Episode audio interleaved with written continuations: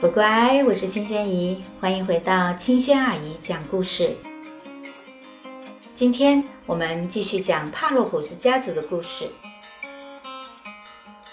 惩罚还在进行，阴霾来到了帕洛普斯的后代之中。帕洛普斯的孩子中啊，有两个儿子，为了争夺一个国家的王位呢，发生了争执，于是啊，开始了互相伤害。残酷的仇恨呐，导致到最后，连第三代也被卷进来了。这两个儿子呢，不仅自己先后被杀死，而且后代呀，也持续活在诅咒之中。结局真的是两败俱伤。接下来的故事啊，发生在这两个儿子的孩子，也就是帕洛普斯的孙子们身上。哥哥的两个儿子，一个叫做阿伽门农，一个叫做梅奈劳斯。弟弟的一个儿子呢，叫做艾吉斯图斯。阿伽门农与梅奈劳斯啊，后来分别做了麦西尼与斯巴达的国王，并且呢，他们与天鹅蛋宝宝，也就是斯巴达王后丽达生下来的天鹅蛋宝宝中的姐妹结了婚。阿伽门农与天鹅蛋宝宝中的凡人姐姐结婚，梅奈劳斯呢，与天鹅蛋宝宝中的半神妹妹宙斯的女儿海伦结婚。海伦呢，是希腊最美丽的女生。后来啊，特洛伊王子帕里斯来到斯巴达拜访，竟然趁国王不在家的时候，把王后海伦带回了特洛伊。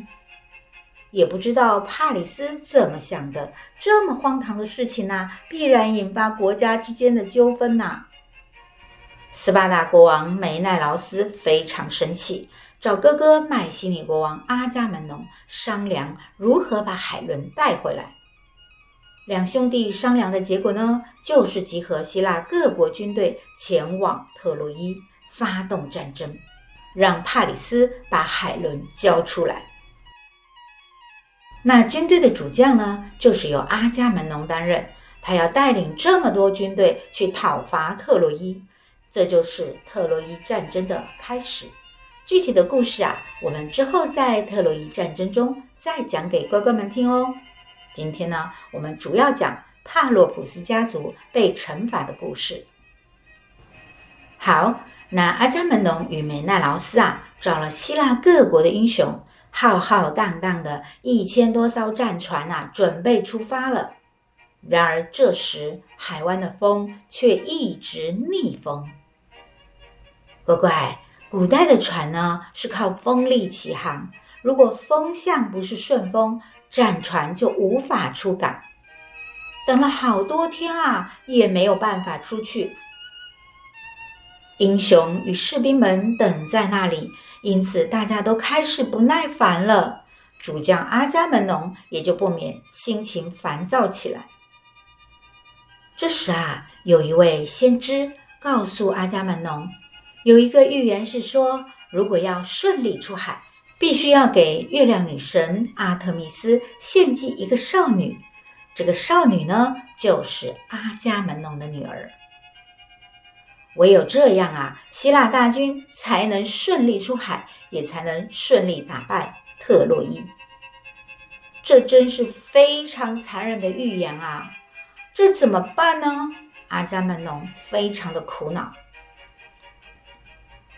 但是啊，如果不遵从神谕，那这些已经结集在港湾的希腊军队要继续等下去吗？要等到何时呢？大家都已经不耐烦了，这样啊，这些军队就要就地解散吗？那阿伽门农以后要怎么面对希腊各国？大家还会尊重自己吗？然而，其他的希腊英雄以及弟弟梅奈劳斯却不想考虑这么多，他们要求主帅阿伽门农献出女儿，好让他们赶快出发夺回海伦。在这么多人的压力之下呀，阿伽门农左右为难，最后他还是决定献出自己的大女儿。阿伽门农有三位女儿，要献出的，这是最大的孩子。阿伽门农给自己的太太，就是王后啊，写了一封信，告诉她自己为大女儿找到了一位很棒的女婿，就是希腊非常有名的英雄阿基里斯，让太太呢把女儿送到军营来，但是太太不必跟随。王后收到信呢，非常开心，觉得自己的女儿啊能嫁给阿基里斯，简直太好了。于是啊，帮孩子收拾好各种嫁妆，坚持要亲自送女儿来到军营。阿伽门农看到太太也跟来了，就找了很多借口让太太赶快回去。可是王后说什么都不肯，毕竟这是自己第一个女儿要结婚呐，怎么可以就这么草草了事呢？但是王后没想到的是，女儿并不是结婚，而是要被送上祭坛。纸终究包不住火，王后最后还是知道了真相。她非常的愤怒，阿伽门农竟然欺骗他跟女儿。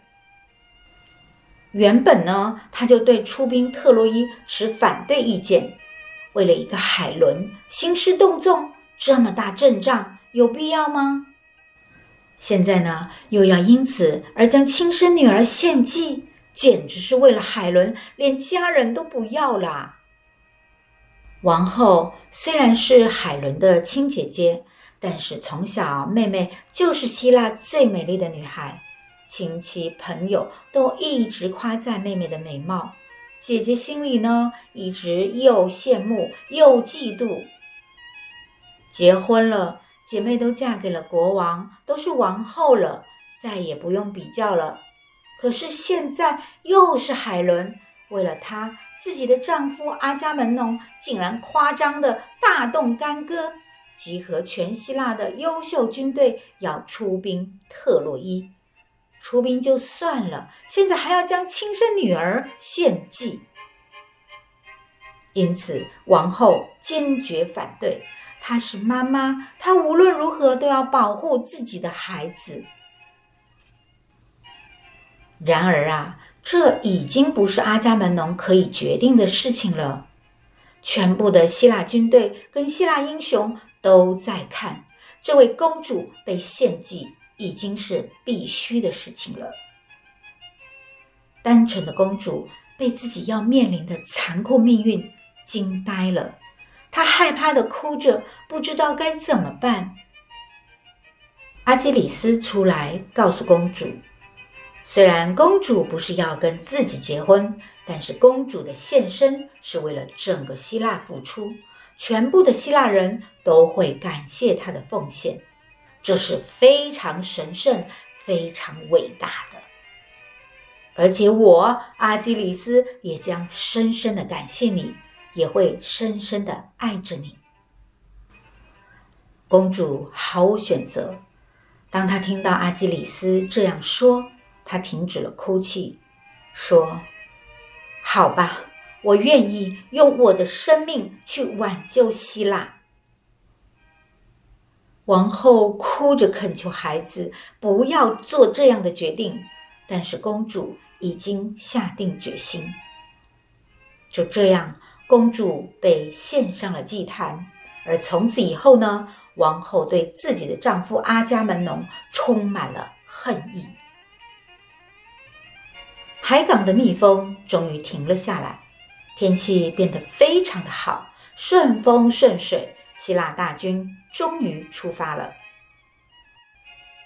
话说，经过十年的苦战，特洛伊终于被希腊大军用木马计攻破。许多英雄啊，倒在了战场上，永远无法回家。但是主将阿伽门农却很幸运的活着。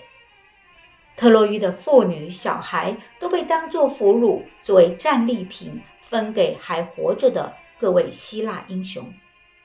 而海伦呢，回到了梅奈劳斯身边。阿伽门农被分到了特洛伊公主卡珊卓拉。卡珊卓拉呀，是一位预言家，当初啊，太阳神阿波罗爱上了他，给了他这个预言的能力。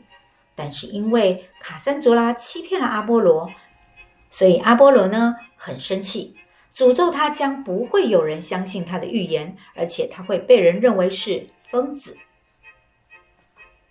阿伽门农不管卡珊卓拉有什么才能，他觉得卡珊卓拉作为特洛伊的公主，长得非常漂亮，就决定带她回麦西尼。在麦西尼呢，王后已经得知阿伽门农打了胜仗，准备凯旋归来。但是啊，王后这十年呢，已经有了新欢。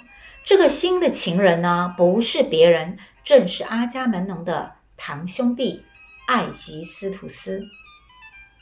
阿伽门农与艾吉斯图斯的爸爸们呐、啊，是彼此互相残杀的兄弟。而艾吉斯图斯这次的参与啊，正是百年诅咒的又一次杀戮。王后因为阿伽门农为了救海伦而将自己的亲生女儿献祭，而无法原谅他。因此，就算是阿伽门农赢了胜仗，就要回来，他也高兴不起来。但是，当阿伽门农下马走向王宫，王后啊，还是带着仆人一起在大门迎接他。王后身穿华丽的服装，带着喜悦的表情，假装热情地迎向自己的丈夫，用华丽的辞藻用力地赞美他。在宫殿里。丰盛的宴席已经准备好了，到处灯火通明，洋溢着喜庆的气氛。阿伽门农在王后的陪同下走向了宫殿的深处。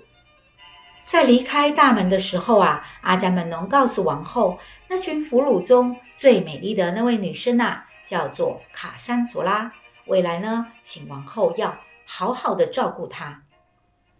王后看了一眼卡珊卓拉。就离开了。卡珊卓拉看着他们离开，然后环顾着这华丽的宫殿，突然脸上露出惊恐的表情。他问周围的仆人：“这里是什么地方？”大家回答说：“是麦西尼国王的王宫。”卡珊卓拉却说：“不不不，这是鬼神附身的地方。这房子有一种气味。”我看见有人被杀了，还有小孩。我看到地上有血。接着他说：“今天还会有两个人死去，其中一个人是我。”大家不敢相信啊！卡珊卓拉所说的过去的事情的确发生过，但他又是怎么知道的呢？而且未来即将发生的事情是真的吗？因为没有人相信他，卡珊卓拉转身也朝宫殿的深处走去，并没有等很久，暗夜的寂静被一个痛苦的大叫声打破了。啊！有人刺杀我！那是国王阿伽门农的声音。门外的仆人惊慌不已，他们不知道要不要进去。正在犹豫之中啊，大门被打开了，王后全身是血，站在大门口。她平静地宣布，她杀死了国王，因为这个国王是一个杀死自己女儿的凶手，必须被惩罚。而从此呢，这个国家将由他与爱吉斯图斯统治。卡珊卓拉当然也同时被处死。但卡珊卓拉死之前告诉王后：“你和埃吉斯图斯将死在你自己的孩子手上。”阿伽门农与王后啊，除了被献祭的大女儿之外呢，还有一个儿子，一个女儿。其中儿子呢，叫做奥瑞斯提亚，从小被阿伽门农托付给妹妹抚养长大。那后面到底又会发生什么事情呢？我们下次再说哦，拜拜。